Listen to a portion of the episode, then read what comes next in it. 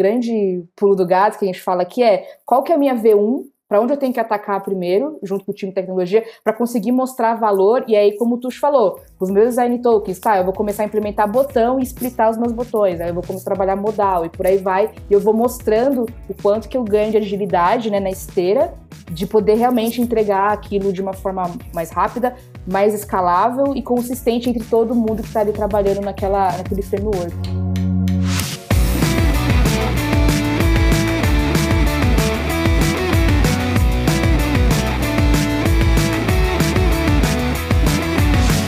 Beleza? Mais um episódio do Fala Dev aqui dentro do YouTube, Spotify, não sei onde você está ouvindo esse episódio. E hoje eu estou aqui com o Tuxu e com a Sol para a gente conversar sobre produção de design systems, né? A gente vai entender o que, que são esses design systems, se são, se é basicamente que nem aquelas bibliotecas tipo Bootstrap assim, ou se realmente vai muito além disso. Vamos tentar entender um pouquinho, mas antes eu quero saber basicamente um pouco sobre eles, né? Então, Tuxu, começa falando um pouco pra gente aí, cara. É, o que que tu faz hoje? Qual é a tua relação com o design system? Quanto tempo tu tá trabalhando com esses termos aí no teu dia a dia? Cara? E aí, galera? Sou o Tuxo, sou designer na Miyuka. Também sou líder da comunidade daqui de São Paulo do Figma. Tenho trabalhado com design system um pouco mais de dois anos, mas com sistemas escaláveis acho que já faz uns quatro anos, assim. Massa. Sol, como é que é a tua relação aí com design systems? Boa, pessoal. Prazer estar aqui. Eu sou a Sol Lima. O pessoal me chama aí de Solzinha. sou designer, né, de formação. Comecei a trabalhar com design system também mais ou menos uns dois anos e meio, três. E aí agora na Meiuca, né, meu papel, além também de trabalhar junto com, com o Tuxo, né, estrutura do design system, mas é mais voltado para operação de design, né, o famoso design ops.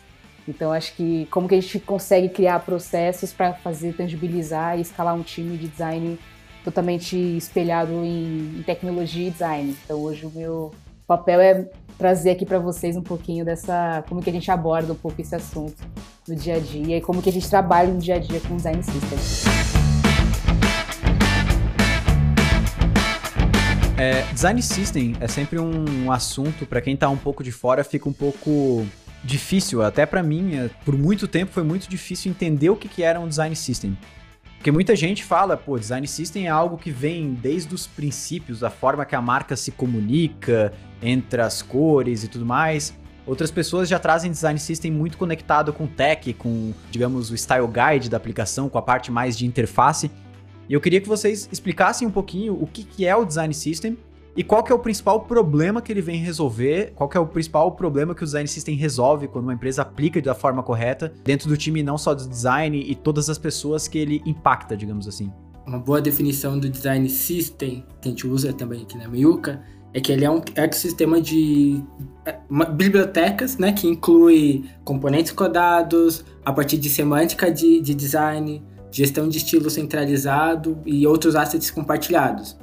Aí esses outros assets podem ser biblioteca de ilustração, motion tokens, guia e padronização de escala de voz, né, tom, tom de voz da marca e tudo mais. Ele é um grande hub que conecta todas essa, essas bibliotecas.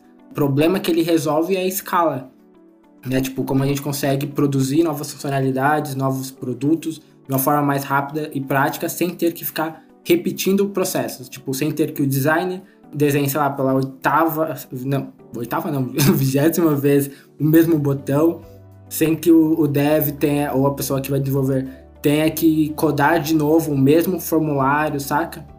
Então ele ajuda muito na escala, não só da interface, mas de, de processos como um todo. E até complementando um pouco também essa questão de estar totalmente espelhado, né? A gente fala talvez do problema da palavra, né? Problema entre bem aspas, né, do design system é ter o design, né? quando a gente fala trazendo para tecnologia, o design system só é um design system se ele estiver totalmente espelhado em, em, em, design e tecnologia. Então, às vezes vem de uma iniciativa da parte do time de design, ou às vezes vem da, do time de tecnologia, mas se não tiver pareado entre os dois mundos, não, não estamos falando de um design system. Né? A gente pode estar falando de uma biblioteca, um style guide ou componentes codados. Mas a junção disso tudo, né, como o Tuchão falou, é que faz realmente um design system ser escalável. Quando eu consigo espelhar as demais frentes para criar esses assets compartilhados e essa gestão de fato centralizada e todo mundo falando a mesma língua semântica, né? Perfeito. Eu acho que assim, outra coisa que o design system ajuda também muito é a questão de manter padronização, né? A gente acaba vendo às vezes as aplicações, como vocês falaram, escalando e, e a pessoa criando 20 vezes a mesma coisa. Tá que às vezes a vigésima vez que ela vai criar, ela coloca um tamanho diferente em alguma coisa, um espaçamento diferente. Isso é muito comum, né? Às vezes é, a gente sabe, né? Eu trabalho diretamente com designer assim e a gente vê exatamente quando o designer ele tá cansado de desenvolver aquela interface ou tá finalizando já vai mais, meio que tipo, vai logo para terminar isso aqui, deixa ali um padding de 17 onde era para ser 16. E hoje vocês desenvolvem, digamos, a parte visual do design system. Como que vocês criaram isso? A partir de que momento vocês perceberam, não, poxa, vamos começar a desenvolver um design system? Qual foi esse insight que veio e quais foram os primeiros passos que vocês tomaram? Vocês lembram disso? O primeiro que eu toquei foi numa tava numa necessidade de parar de repetir o, o processo. E era em agência, então é muito landing page, site promocional. E aí, basicamente, todos têm a mesma estrutura. E aí só mudava o visual da campanha, né? Eu troco o banner, troca as cores, mas era sempre a mesma coisa. E aí, quando a gente percebeu que a gente estava fazendo todo mês um, site igual ao outro, só mudando os assets, a gente falou, putz, não, vamos tentar padronizar isso em design, vamos levar essa proposta para o time de tech Aí o time de tech padronizou em tech e aí a gente foi construindo um, protótipo de um design system, né, com poucos componentes, mas a gente começou a escalar dessa forma. Eu passei um pouco pela mesma coisa, né? É, eu estava também numa empresa de produto que também tinham várias verticais dentro, né? Era uma empresa que tinha várias verticais de produtos e frentes. E a gente começou a ver que estava começando a ficar inconsistente, porque também tinha aquela parte mais de a mesma estrutura para a maioria dos produtos guarda-chuva da, da empresa, e estava começando a ter coisas muito discrepantes de entrega de design que poderiam ser realmente resolvidas com um início ali, vamos dizer, de um style guide, uma estrutura que o time de design começou a puxar. E aí a gente começou a ver por que não também trazer o time de tecnologia, que na época era, era totalmente separado da equipe de design, não tinha ainda nem squads, né, que era os times ali trabalhando em uma frente, era totalmente time de tecnologia separado e design do outro. Então, quando começou a ter essa iniciativa de Scrum, de squads dentro da, da empresa, a gente começou a ver que, cara, vamos começar pequeno, né, nessa primeira, esse MVP do MVP e começar a estruturar uma, uma biblioteca para ser mais viável para quando as demandas começarem a chegar, a gente começar a ter um pouquinho de estrutura. E aí começar a evangelizar a palavra que a gente fala, né? Chama um, um, uma pessoa desenvolvedora, mais um, para a gente conseguir falar, cara, se não tiver tecnologia junto, não adianta também a gente fazer uma, uma lib maravilhosa em Sketch ou na, no Figma ou na ferramenta que que o time está usando no dia a dia para poder escalar. Porque é um pouco como você falou, Diego. Vai começar a vir o botão com 16, com 17, com 13, porque a gente não está ali sincronizado na mesma estrutura de componentes, né? Agora, falando um pouco do, do nosso processo, de como a gente tem feito e tudo mais, a gente deixou de ser um, um processo que é ou começa só em design ou começa só em tech, e aí passou a ser um, um processo que os, os, times, juntando todas as pessoas envolvidas, começam a trabalhar dentro do design system desde o primeiro dia. As pessoas que desenvolvem, elas não vão só pegar lá os componentes desenhados e codar, elas vão participar do processo de definição dos tokens, né? As menores partes do design system vão ajudar na decisão das cores, vão ajudar nos inventários. Então, tipo, participa de todas as etapas até a concepção e até chegar na, na etapa de, de codar, de fato. Mas antes disso, todo time de tecnologia está participando de toda, todas as etapas. É, hoje, complementando, a gente fala que é muito importante esse discovery que a gente fala, né? Que é entender como que, quais são os meus produtos, quais são os frameworks que eu estou atuando, como que o time de design está aplicando branding, por aí vai, cores. O time de tecnologia desde o dia 1 um, tá com a gente para realmente validar as decisões em conjunto, né? Então, hoje não é isso, né? Começa uma iniciativa lá em design e aí depois talvez eu vou chamar o time de tech para mostrar algo pronto ou validar. Não, a gente começa desde o grande inventário, como que tá hoje a estrutura dos times, como que os produtos estão sendo aplicados. É muito importante que o time esteja junto desde o primeiro dia.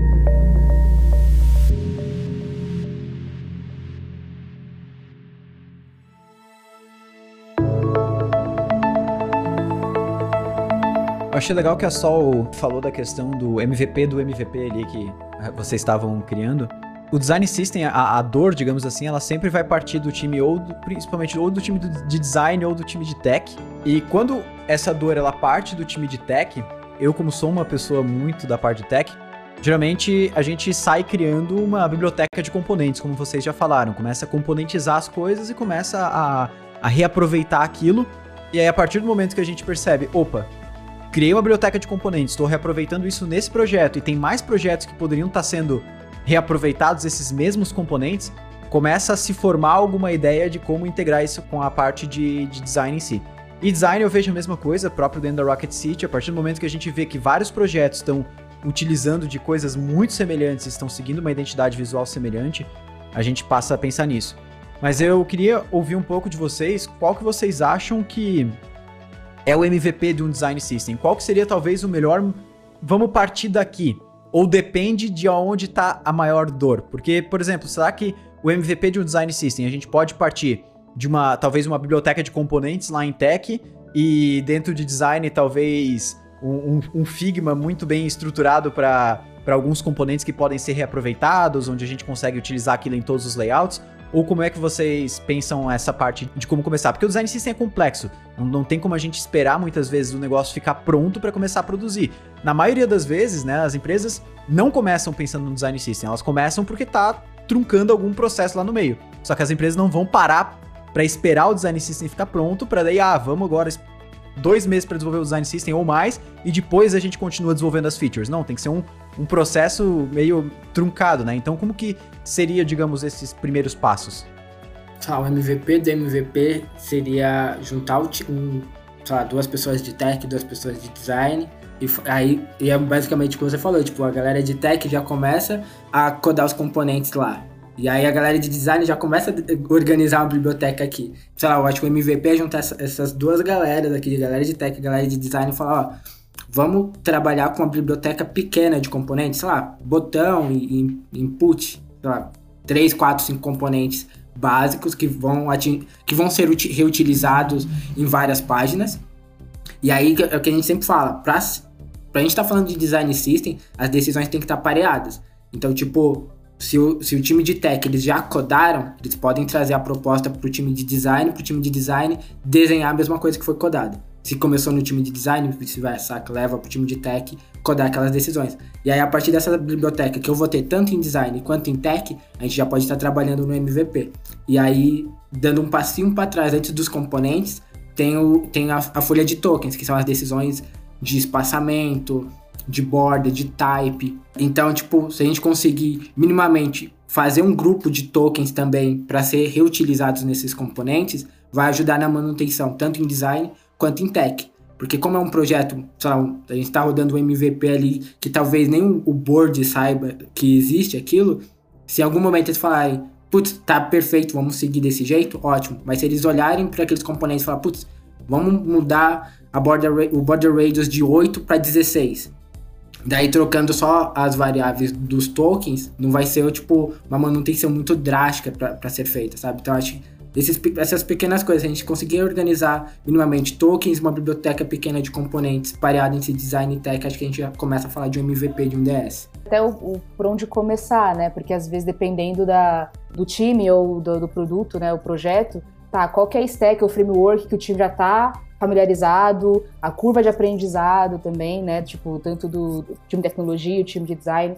Então, acho que para ter essas decisões é legal entender ah, onde que tá pegando. É, é muito entender, tá, para onde a gente tem que atacar e talvez conseguir nesse, nessa estratégia de implementação que a gente faz, conseguir ter um MVP, uma V1 estruturada, enxuta, que a gente consiga mostrar valor e escalar ela, né? Por isso que é importante entender muito qual é o framework que a gente vai utilizar, para onde a gente vai, o time de tech trouxe uma abordagem para o time de design, né, um framework padrão, putz, isso aqui vai, a gente vai conseguir escalar essa primeira, essa primeira estrutura para os demais, né? Tipo, então é legal entender todos esses passos. E aí talvez é onde a gente consiga atacar e mostrar um, o valor a, a, lá, a, médio prazo, assim, né? Boa. E, e, aí eu acho que também tem o lance que talvez uma das maiores dores de design system não seja nem a a concepção, mas sim a, implementação dele num, produto de fato. Então, por mais que tipo, a gente sabe, pode fazer um DS maravilhoso, um material design maravilhoso, cheio de componentes, de animação e tudo mais, só que morrer ali na apresentação, saca? Não ser implementado de fato nos produtos. Então, acho que no, com MVP, testando um botão em um fluxo, depois um form em outro fluxo, Acho que já começa a se provar o valor. O tempo que tá. Que, tipo, qual era o tempo para tirar um produto ou uma funcionalidade do papel e, sem um DS? Qual é o tempo com DS agora? Quanto tempo a gente tá ganhando dentro desse processo, saca? E até pegando o gancho, né, do estar pronto, né? Acho que o DS nunca vai estar pronto, né? A gente sempre fala que ele sempre vai retroalimentar os produtos. Então, talvez o pronto desse. É, é, qual, qual, qual, que é a nossa V1 que, é, que ela consegue ser viável para poder começar. Mas pronto nunca vai estar, né? Talvez às vezes o, o lance de, putz, é o meu contexto de ter ou não desce, é de quando que eu tenho que ter um, algo pronto. E esse pronto nunca vai existir, né? Porque assim como o produto, ele vai ser totalmente calável, ele vai ter ali uma vida longa e ele vai sempre acompanhar as demandas do negócio ou as novas features. Então é um ponto para trazer também. Esse de esperar o ficar pronto, acho que isso nunca vai existir, né? E nem de ter o seu DS 100% aplicado na sua stack, né? No seu, no, seu, no seu core do produto, né? Então que a gente também desmistifica um pouco isso. O grande pulo do gato que a gente fala aqui é qual que é a minha V1 para onde eu tenho que atacar primeiro, junto com o time de tecnologia, para conseguir mostrar valor. E aí, como o Tuxo falou, os meus design tokens, tá, eu vou começar a implementar botão e splitar os meus botões, aí eu vou começar a trabalhar modal e por aí vai. E eu vou mostrando o quanto que eu ganho de agilidade né, na esteira, de poder realmente entregar aquilo de uma forma mais rápida, mais escalável e consistente entre todo mundo que está ali trabalhando naquela, naquele framework.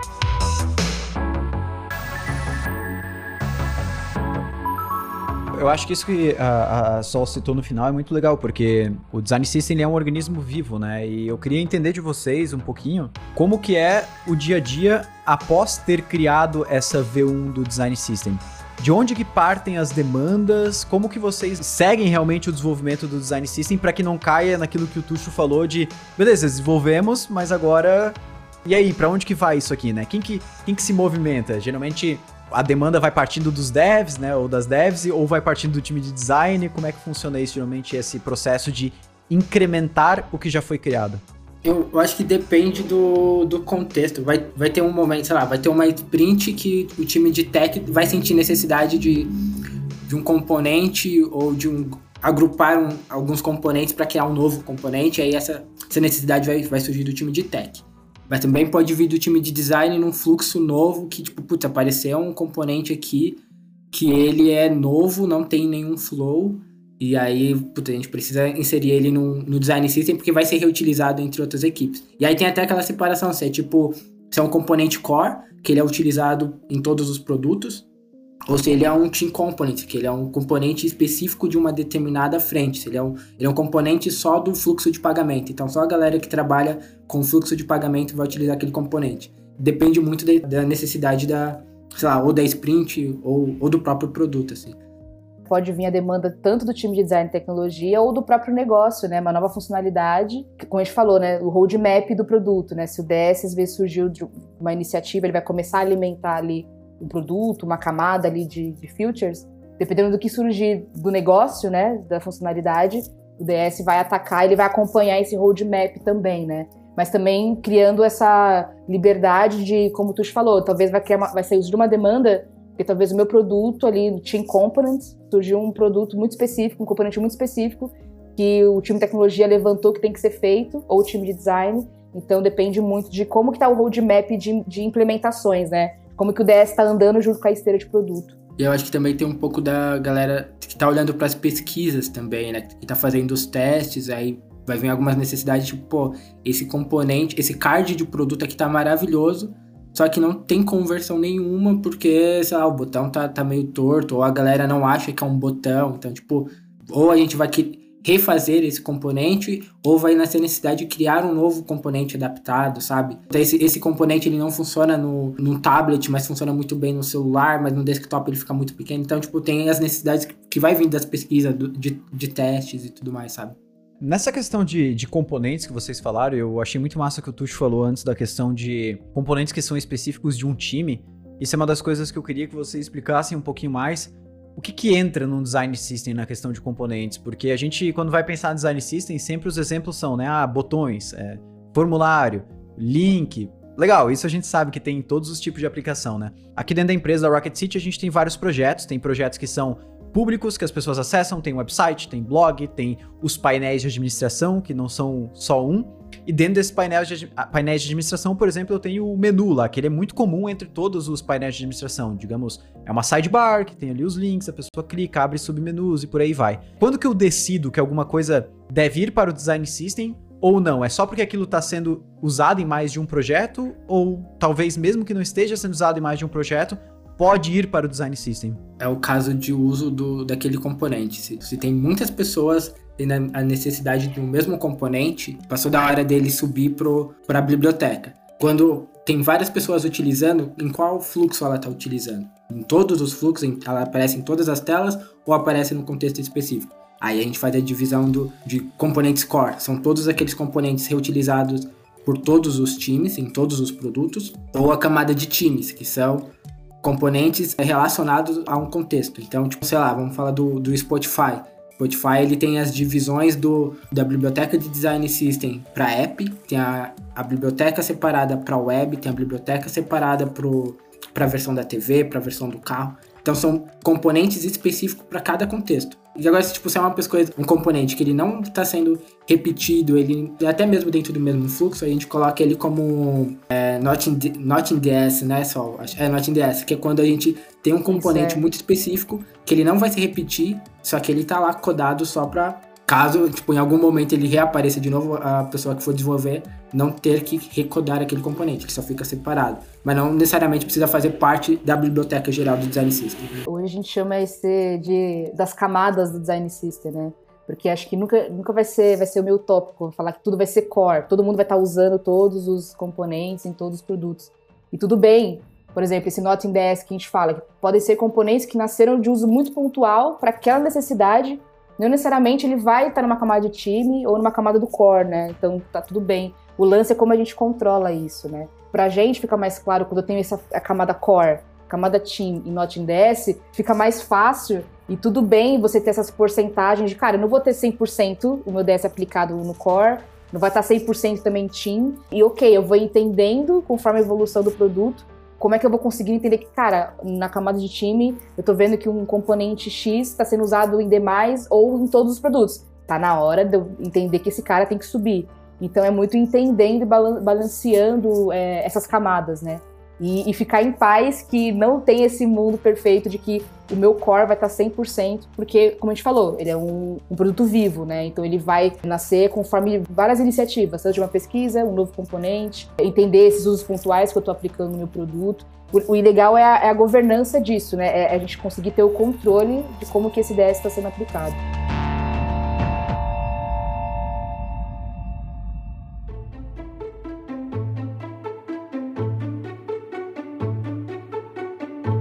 Eu queria entender um pouquinho também como é que funciona o time por volta de um design system. Vocês falaram que, poxa, se começar ali, bota duas pessoas que desenvolvem com mais duas pessoas que fazem o design, elas já podem começar a se conversar para montar alguma coisa.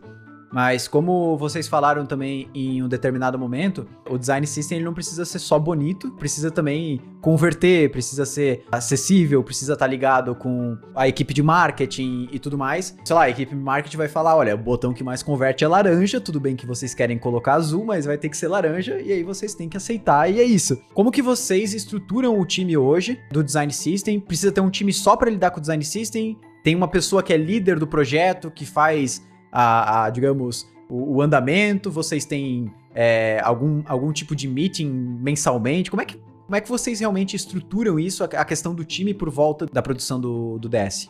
Dentro do, do time de DS, a Sol coordenando o Ops, que acho que ela vai poder ajudar a gente, mas, tipo, geralmente tem a galera de tech, designers, olhando para a parte visual, temos a galera de UX Write, olhando para tom de voz, como escalar o tom de voz, tudo que é escrita, tudo que está comunicando ali dentro do DS, certo? Tem o PM, olhando para as decisões de negócios e como a gente pode acelerar isso dentro do, dos componentes, né? Como a gente reflete isso dentro dos componentes. Tem um time de ilustração, né? Que eu acho que é um pouco da pergunta anterior. O que, que tem no DS? Putz, não tem só componentes, não tem só botão. Tem ilustração, tem guia de tom de voz, tem guia de acessibilidade, tem os componentes codados, tem uh, os, os, guias de transição e animação, então tem pessoas de todos os, todas as áreas de, de atuação, né?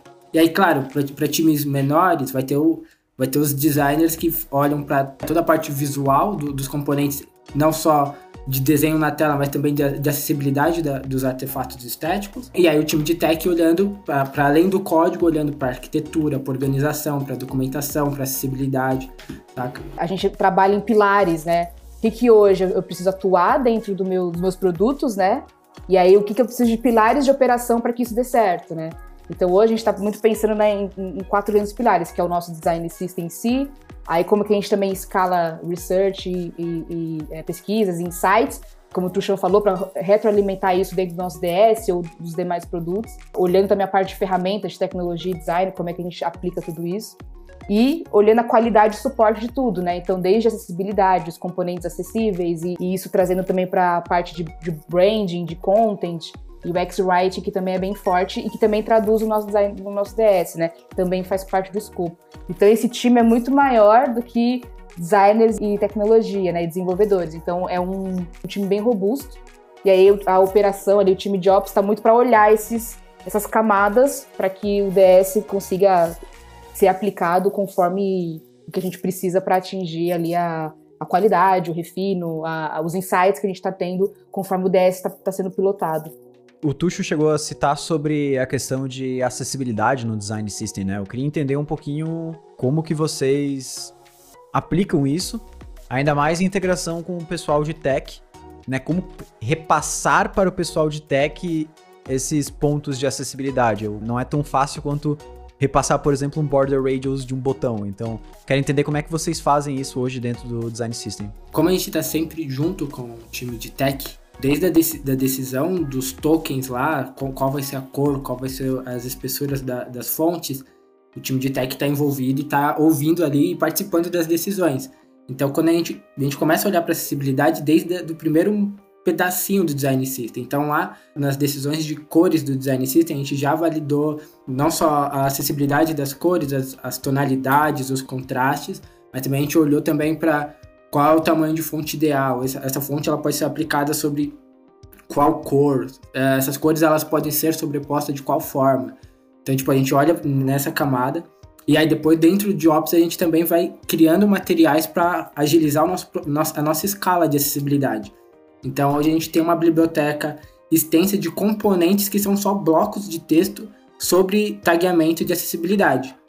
Então, da mesma forma que a gente cria componentes para desenhar a interface, a gente também cria componentes que a gente chama de. A gente tem uma biblioteca chamada de helpers, que são vários componentes que não vão ser codados, mas que vão ser utilizados na concepção e documentação do design system. Então, esses helpers de acessibilidade são grandes blocos de conteúdo falando, olha, daqui, se você for codar esse botão, olhe para esse critério, para esse, para esse, para esse. Então, tipo, tem vários tópicos já pré-definidos ali. E aí, para criar esses materiais, a gente olha para todo o material do WCAG, W3C, Way Area, vai olhando para todas as grandes documentações e vai traduzindo isso para o nosso time.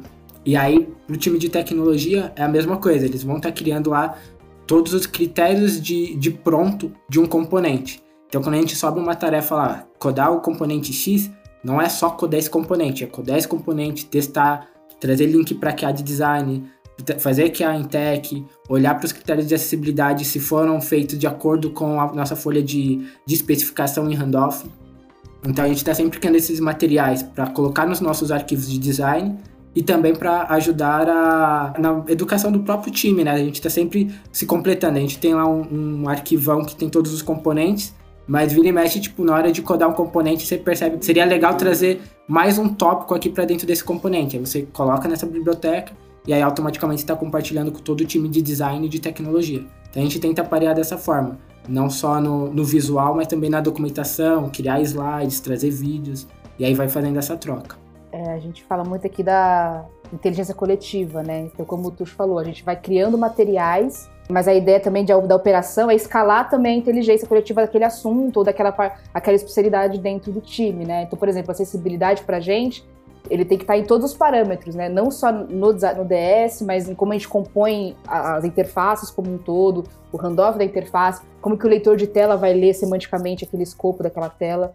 Então a gente cria muitos materiais aqui dentro, como o Tuchan falou, que é os nossos helpers.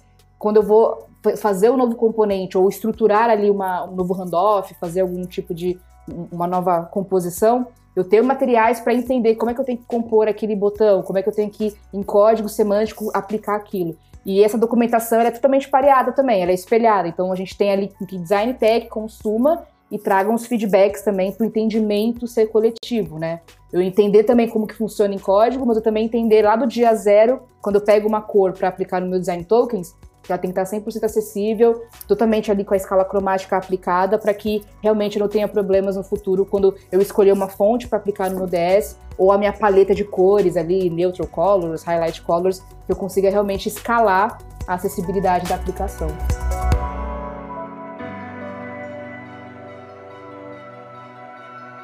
O Tuxo falou ali muito do Figma e tudo mais. Eu queria entender assim as principais ferramentas que vocês utilizam para existir essa integração entre devs e designers e também um pouco do qual que é o fluxo assim. Poxa, preciso mudar uma cor, preciso mudar uma tipografia. Mudo e mando lá um, uma mensagem no WhatsApp para todo mundo alterar ou existe algum tipo de integração?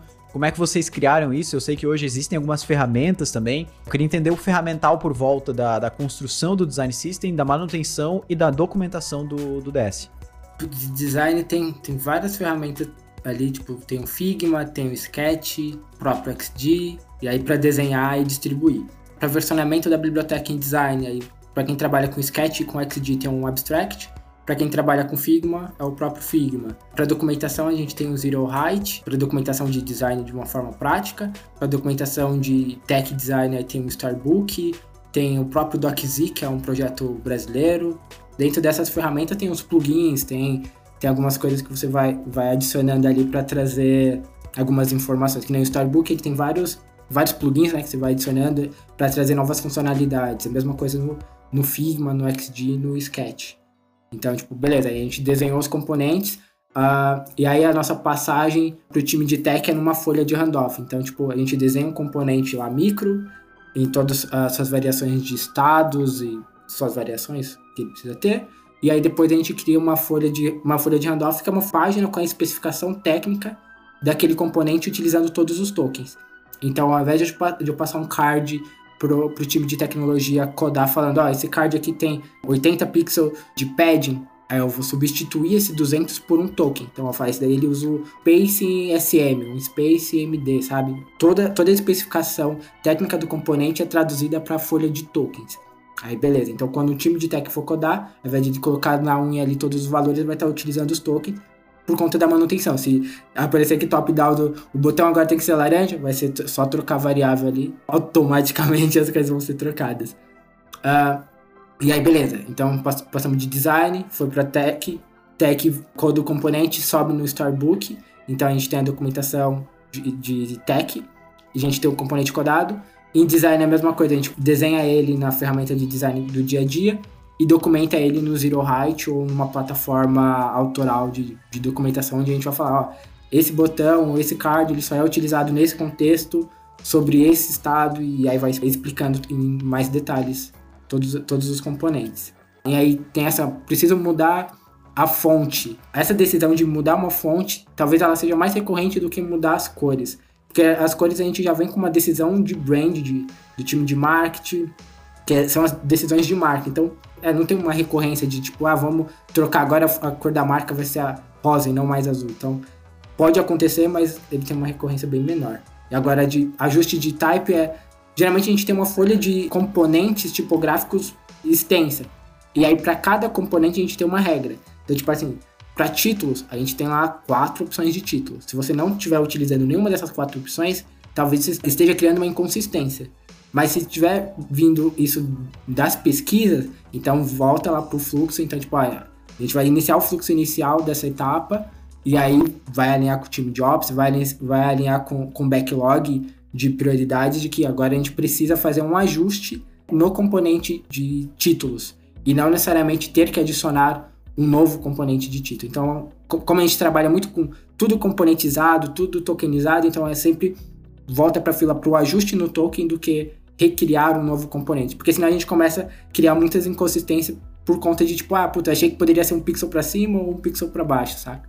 A gente tenta também deixar tudo numa, nessa. A gente fala da comunicação assíncrona, né? Que a Milka está trabalhando bastante, de ter realmente tudo documentado o porquê de tudo que a gente fez, né? Então, é legal ter o histórico disso, né? Então, ah, um design doc, ou dentro do. A gente fala que a gente tem a documentação técnica, que é a prática mesmo, que é os handoffs, o próprio Figma, com a documentação ali, que é o que a gente vai usar no dia a dia. E tem a documentação funcional, né? Que é como que realmente funciona, como que eu aplico aquele botão, os dos e don'ts, o que não fazer, o que fazer, explicando o ecossistema do DS como um todo, né? Mas é muito importante no dia a dia, pensando em esteira de time, né? Em, ops mesmo. De deixar toda a comunicação muito bem estruturada, né? De, ó, surgiu aqui numa pesquisa ou no insight que, que a gente tem que talvez mudar a fonte e tal. E é legal ter a estrutura de onde está o, o porquê que a gente aplicou aquela fonte, quais são os fundamentos dela tá. E isso está espelhado para todo mundo. Não tá num doczinho, numa mensagem que eu mandei pro Tools diretamente. Não, tá dentro do nosso time, do, do time do design system, né? E para todo mundo também complementar aquela thread.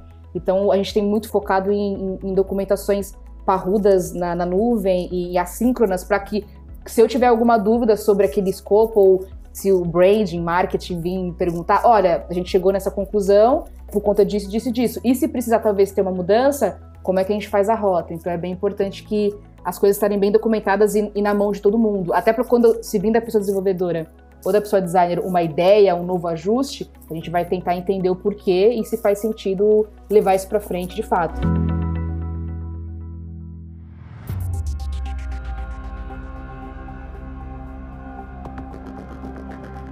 A gente sabe que existem alguns design systems famosos, assim, que eles são abertos, né? Como vocês já citaram, o próprio Material, tem o, o Spectrum da Adobe, tem o da própria Apple, né? Que é bem famoso.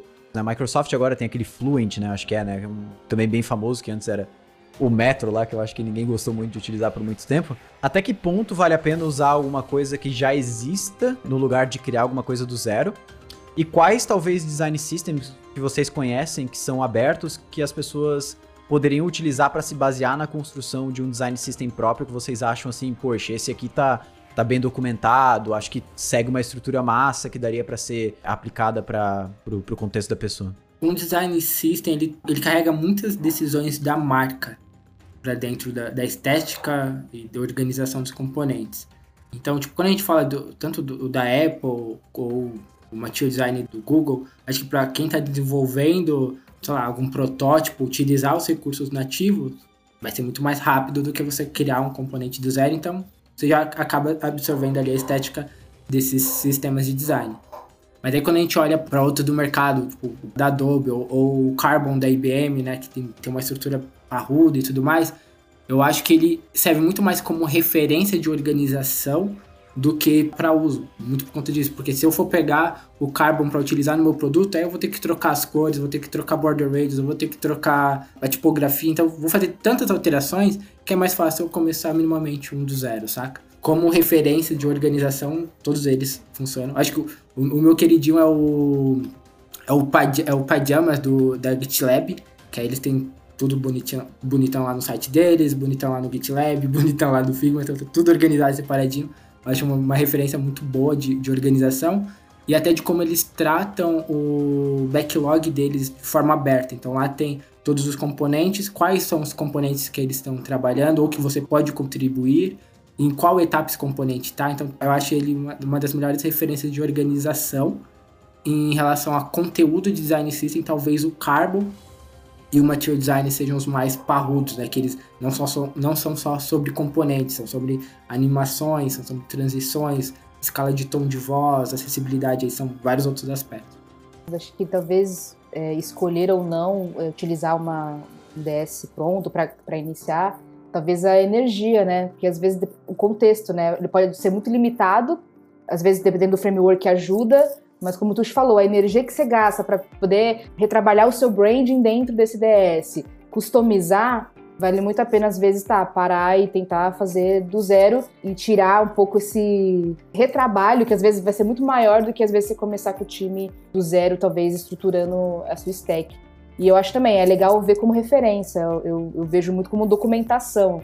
Carbon, Material, são documentações parrudas como tu falou, que vai além dos componentes. Então, como que eu posso documentar acessibilidade? Como que eu posso documentar motion talk, é, animações e por aí vai? né, camadas de, de aplicação. Então tem que dosar. Acho que é legal para entender, acho que ter esses DS abertos ajudam a gente a entender um pouco como que isso é aplicado quando você vê as documentações no Figma ou no próprio site conceito. Mas a energia, talvez, de pegar aquele, aquele stack pronto e reaplicar para o seu contexto, às vezes pode mudar muito mais dor de cabeça do que ajudar. Mas acho que como estudo e start, ter essas referências prontas, até para mostrar, dependendo do seu contexto, para o stakeholder, olha, existe o material, existe o carbon, eu acho que é muito relevante, né? E aí você consegue de alguma forma entender e, e aplicar, estudar, até entender como que vai ser a, a fórmula que eu vou apli aplicar no meu contexto de, no meu cenário no dia a dia. Isso é, é, muito comum, assim. Eu que tô sempre de olho no código da, das pessoas, assim, eu vejo às vezes a pessoa pega um componente lá, um, uma tabela do Material Design e tem tanto CSS aplicado em cima do, da tabela que tipo, perde totalmente a necessidade de utilizar, né? Às vezes o pessoal quer, ah, não, eu quero reaproveitar porque o material design já vem acessível e tudo mais. Às vezes é melhor pegar uma biblioteca que só para acessibilidade usar isso do que ficar tentando reaproveitar muito, né? Mas tu, tu queria falar mais alguma coisa, né? Sim, é, tipo, olhando para esse como o mercado tem olhado para essas referências e criado as, os próprios DS, a gente internamente a gente tem trabalhado no, no produto para agilizar esse processo. Então, tipo, a gente sempre está codando criando projetos de, de DS para vários clientes e para cada projeto a gente apanha de um jeito diferente, vai criando coisas novas. E aí entendendo como o mercado está reagindo e as necessidades do mercado, a gente tem pensado em criar algo que facilite essa a V1, né? Porque acho que a grande dor é fazer a V1 e implementar. Porque fazer uma biblioteca de componentes é muito fácil o time de tech, né? Geralmente o time de tech já sai fazendo a própria biblioteca por conta da rotina o time de design vai fazer da mesma forma. Então, tipo, implementar no dia a dia e todo mundo usar, acho que é a maior dor. E a gente tá, tem trabalhado nisso, em fazer algo que as pessoas consigam criar minimamente a sua primeira biblioteca de componentes, trazer todas as suas decisões de marcas e exportar uma V1 fácil de aplicar dentro do, dos projetos. Então, tipo, a gente, no, no final, a gente não pode criar uma, um novo bootstrap. Porque a gente tá, fugindo, tá criando eu frameworks. Que, eu acho que o MVP de todo o time de tech para criação de um design system é criar o componente de botão, né? Eu acho que todo mundo começa com componente de botão, não existe, cara. Mas é, é, muito, é muito foda isso, porque, tipo, por mais que seja um botão e seja uma parada tecnicamente simples, tanto em design quanto em tech, na hora que você vai implementar isso em um produto que é muito grande, um e-commerce, aquele, aquele mesmo botão tem que aparecer, sei lá, 10 mil vezes. E aí você vai ver que, sei lá, ele aparece na home, aparece no meu carrinho de compra. Quando eu tô no último fluxo de comprar, é um botão redondo que surgiu do além, saca? Então, é, Cara, é difícil então, implementar isso eu mesmo. queria... Não, desculpa te interromper. Isso eu queria que até vocês explicassem, assim. Porque.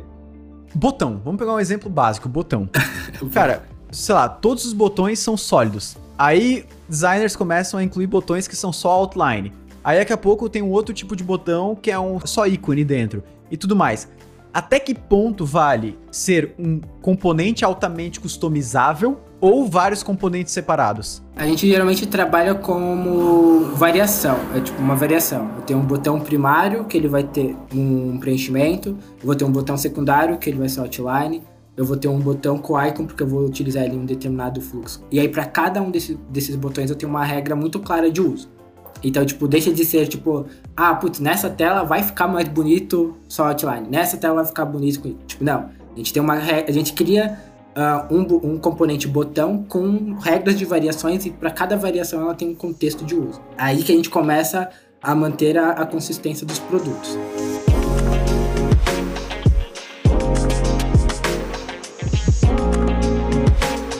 E vocês falaram que já desenvolveram vários design systems, né? E existem vários design systems que são abertos. Alguns deles é muito justificável ser aberto, né? Tipo o Material Design, o próprio da Apple, porque as pessoas estão criando aplicações e para aquelas plataformas e tem que seguir alguns padrões.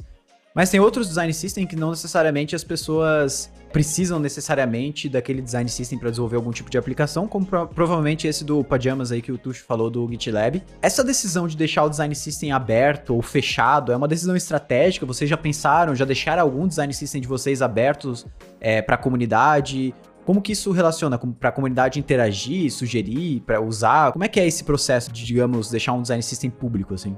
Por exemplo, o caso do Pajamas, é muito difícil você pegar o DS dele e utilizar no seu próprio produto, porque tem as decisões de marca. Mas como é uma, uma empresa que está sempre trabalhando com produtos open source, que as pessoas podem colaborar, criar funcionalidades e tudo mais, aí faz sentido naquele contexto. Porque aí, tipo, eu vou criar uma, um plugin, uma funcionalidade, alguma coisa para o GitLab utilizando as regras do próprio DS deles. Mas do que, do que a gente tem trabalhado, a gente até faz uh, o site conceito, de apresentar bonitão, DS. Na maioria das vezes é muito mais uma decisão de brand, de exposição da marca, para falar como a marca tá, tem se posicionado e como a marca escala os seus produtos, do que utilização. Tipo, um banco não vai soltar um DS para todo mundo criar sites com a cara do banco, saca? Então, tipo, é muito mais decisão de marca dessa forma. Tem outros contextos que a empresa ela está se movimentando para que outras pessoas possam colaborar. Então faz sentido abrir nesse, nesse sentido. No... E talvez até como uma decisão de branding, assim, né? Porque Sim. deixar aberto chama muita atenção. Uma pessoa, poxa, que design system massa, vontade de trabalhar, ajudar na construção disso, eu acho que pode ser uma ideia legal também. Sim, e aí porque no DS a gente consegue deixar claro como o time de design tem trabalhado como que é a organização do time de design, quais são as ferramentas. E a mesma coisa para o time de tech. Tipo, a galera de tech vai olhar, puta, é a stack que eles estão utilizando, olha como eles organizaram, eles criaram a própria lib, não sei o que, sabe? Acho que é, é um bom portfólio para a empresa, saca? Por exemplo, no nosso que a gente está para lançar, que é o DS da Meiuca, a gente quer abrir ele de forma aberta para o mercado, porque para o mercado entender como que a gente organiza a nossa biblioteca, como a gente tem falado de DS para a galera que tem feito a nossa formação. Uh, então, é para a galera consumir também, se elas, se elas quiserem pegar os nossos componentes e criar interfaces com a nossa estética, vai estar tá aberto para isso. Mas se elas quiserem também colaborar, a gente vai ter uma esteira pra, de colaboração, de criar componentes com a nossa estética e alimentar essa biblioteca aberta, sabe? Que vai muito do contexto da empresa mesmo, de abrir ou de você talvez abrir para a comunidade de design e tecnologia, né? Você mostrar como que vocês estão trabalhando é importante. Então vai muito do, do, do momento da empresa, né? Às vezes ainda está muito estratégico interno de primeiro trazer essa inteligência do DS para dentro e depois, quem sabe, ir para uma outra camada de, cara, nós estamos aqui com uma, uma esteira, um processo muito bem, bem documentado, bem armazenado, e aí eu quero abrir isso para o mercado e para a gente mostrar e, e fazer o, a, a, comunidade de tecnologia e a comunidade de design entender como a gente trabalha e quem sabe também colaborar, né? E aí esse ecossistema de as pessoas colaborarem cada vez mais o open source, o open design, enfim, isso ir crescendo dentro da empresa. Eu acho que isso vai muito do momento da empresa, né? Às vezes o DS é para solucionar algo muito interno e às vezes conseguia atingir isso no macro dentro da empresa para ir uma segunda camada de realmente abrir de fato o design system, toda a sua stack de documentação para justamente como o Tuxão falou e o Diego também, né, de talvez mostrar, atrair talentos e como que a gente está trabalhando no dia a dia design e tecnologia, né? Tem empresas que o DS não é aberto dentro da própria empresa. Ele é um DS de um de uma camada, de um produto muito específico e que não conversa com os outros produtos. Então tem empresas que têm um DS fechado dentro da própria empresa. E aí pensando em, em grandes empresas, ter um DS aberto também ajuda na comunicação entre os próprios colaboradores, né? Então, tipo, lá, tem uma empresa com 100 mil funcionários, se eu fazer um evento com 50 pessoas no Zoom, só 50 pessoas vão saber. Agora, se eu subir um site bonitão, fazer campanha, todo o resto da empresa vai descobrir que a empresa tem um DS, sabe?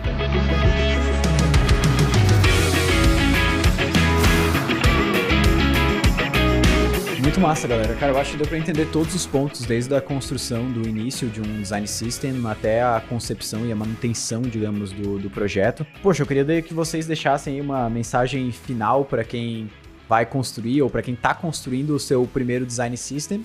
Um pouquinho das dificuldades que vocês tiveram e como vocês talvez venceram esses desafios. Pra galera que tá construindo isso não, não decepcionar. Porque como o Tuxo falou ali, cara, assim, é muito muito fácil iniciar ali um botão, um formulário, é, pensar o design system, mas eu acredito que a maior dificuldade é dar manutenção, é manter o design system vivo, é, é continuar adicionando coisas, continuar utilizando, pensando, estruturando, reformulando é, medidas e tudo mais. Eu acho que criar não é tão difícil quanto manter aquilo vivo, assim. Então, por isso que eu queria que vocês deixassem essas dicas finais pra gente encerrar aí com chave de ouro batendo muito cabeça aí do que a gente tem vivido. Acho que para começar a estruturar, entenda bem o contexto, né, da, do, acho que é muito importante esse discovery que a gente falou um pouquinho aqui, né, de para onde eu vou começar, qual que é a dor, né, do, do meu produto, para ver se realmente como que eu consigo fazer o, o DS ganhar força e eu ir conseguindo manter ele ao longo da retroalimentação dos meus produtos, né, do meu roadmap.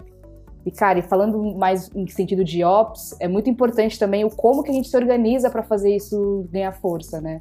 Então, não só adianta lá, como a gente falou, né, eu criar lá o meu botão, minha, minha, minha biblioteca de componentes e, e tá bonitinho em design, em tech, então eu não consigo criar uma esteira contínua de como que eu vou documentar aquilo e fazer né, a parte que a gente fala de discovery, a aplicação, a mediação daquilo e, e, e retroalimentar, né? Voltar para o passo anterior e, e, cíclico, né? Então acho que é muito importante ter esses processos, o time de, de design system e ops, né, que vai estar ajudando ali a operacionar, a gente entender muito bem essas rotinas que a gente vai, vai implementando de implementação, de implementação também, para conseguir fazer ele ganhando cada vez mais força, né? E entendendo essas camadas. Entendam bem para onde vocês vão atingir. Acho que para começar e para não se desesperar ou desistir, entendam bem, desenhem muito bem essa V1. Acho que tudo bem começar pequeno e, e começa pequeno mesmo. Se for esperar o grande time estar junto ou uma V1 muito complexa, a, a chance de frustração é grande. E é o que muitas empresas às vezes passam. Pô, já tentou puxar aqui, não deu certo porque às vezes não teve esses passos muito bem documentados. Cara, como, onde é o nosso escopo? Qual que, é, qual que vai ser essa primeira V1? Vai ser com pouquíssimos componentes, 10 componentes, 5 componentes, mas que a esteirinha de implementação seja muito clara, né? Então, por isso, o time, a pessoa designer, a pessoa desenvolvedora, o PO, né, o PM que também está junto, né, os heads de produto estão acompanhando essa evolução, a documentação é muito importante. Então, eu diria, tipo, pense na sua V1 enxuta, mas que ela seja uma enxuta que consiga escalar ela aos poucos e consiga depois mostrar valor, que realmente tá, eu consigo escalar e mostrar isso para stakeholders ou, ou o formato de time que você está atuando. Eu diria que para as pessoas designers conversarem com as pessoas de tech e as pessoas de tech conversarem com as pessoas designers, para a galera começar a entender que não é só o time de tech que precisa olhar para código, acessibilidade e boas práticas. O time de design também precisa. E o time de tech não precisa entender que design só arrasta shape. Tem decisões e tem regras que precisam ser criadas lá também. Se os dois lados conversarem, acho que dá para o time evoluir de um jeito bem prático sem criar sem criar grandes reuniões, ter grandes embates, sabe? E, e aí eu acho que um desafio que é, que é bem, bem chato até no, no design system é o processo de documentação, não tem como fugir disso. Documentação não pode ficar só na mão de tech, também não pode ficar na mão só de design.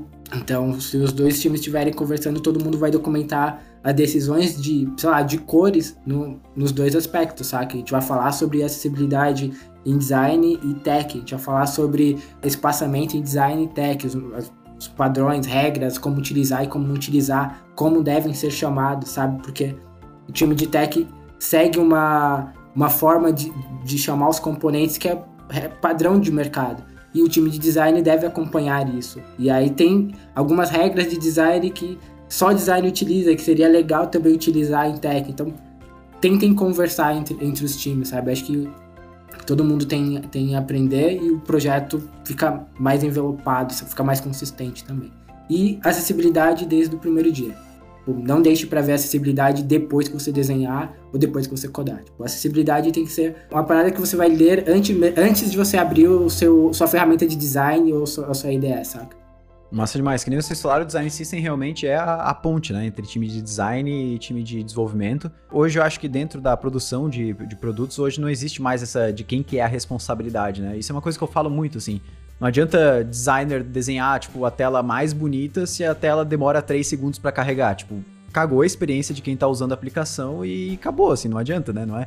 A UX ela não termina lá no, dentro do Figma, né? Mas, cara, muito massa o papo. Foi muito massa. Realmente deu para tirar várias dúvidas, muita coisa também.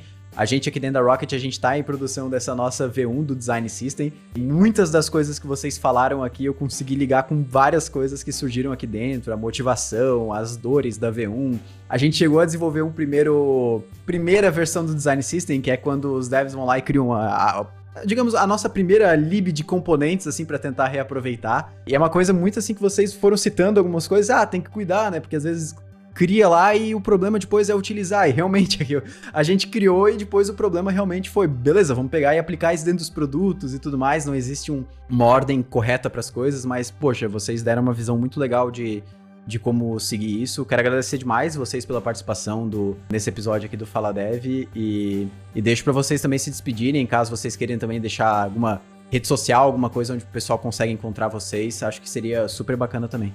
Boa, foi, foi muito massa o papo. Conte com a gente para trocar essa ideia sobre DS, não sofram sozinhos. A gente já sofreu bastante, a gente tem bastante coisa para trocar sobre DS. Então conte com a gente na construção do DS. Eu sou tuxo em quase todas as redes sociais, às vezes com um X, às vezes com 2X, às vezes com 3X, mas vamos trocando lá. Depende se tiver disponível ou não. É, vai depender disponível. Sempre tem um russo que passa na minha frente. Então, se for com 2X é porque tem um russo com um X na rede social. Estou bem feliz de estar aqui. Obrigada pelo convite. O papo foi muito massa. Contem com a gente para outros papos. A gente, como o Tuxo falou, a gente já sofreu, já passou por várias coisas também está passando por várias coisas também de implementação aqui dentro da Meiuca. Acho que é contínuo isso, né? É vivo. Então a documentação é contínua, a evolução do DS é contínua. Então a gente também está aprendendo muita coisa, né? É sempre bom a gente colocar isso à tona e trazer também para trocar ideia, porque a gente também aprende muito. Então estou super feliz aí do papo e contem com a gente para tudo. No LinkedIn, Sol Lima também, quem precisar bater um papo, adicionar, pode me chamar lá na, nas redes sociais. Às vezes me encontro como Pocket, que é, é quase um nome igual Tuxo, que é com dois T's, meu apelido, mas podem contar comigo e espero participar de outros papos aí com vocês, que foi muito massa. Valeu. Fenomenal. E quem tá ouvindo aí, não esquece de deixar um comentário, se estiver ouvindo por algum lugar que dá para comentar, né? Se for pelo Spotify, iTunes ou qualquer coisa assim, deixa lá uma estrelinha que ajuda a gente a também entender sobre o episódio. É isso aí, galera. Obrigado e a gente se vê no próximo episódio.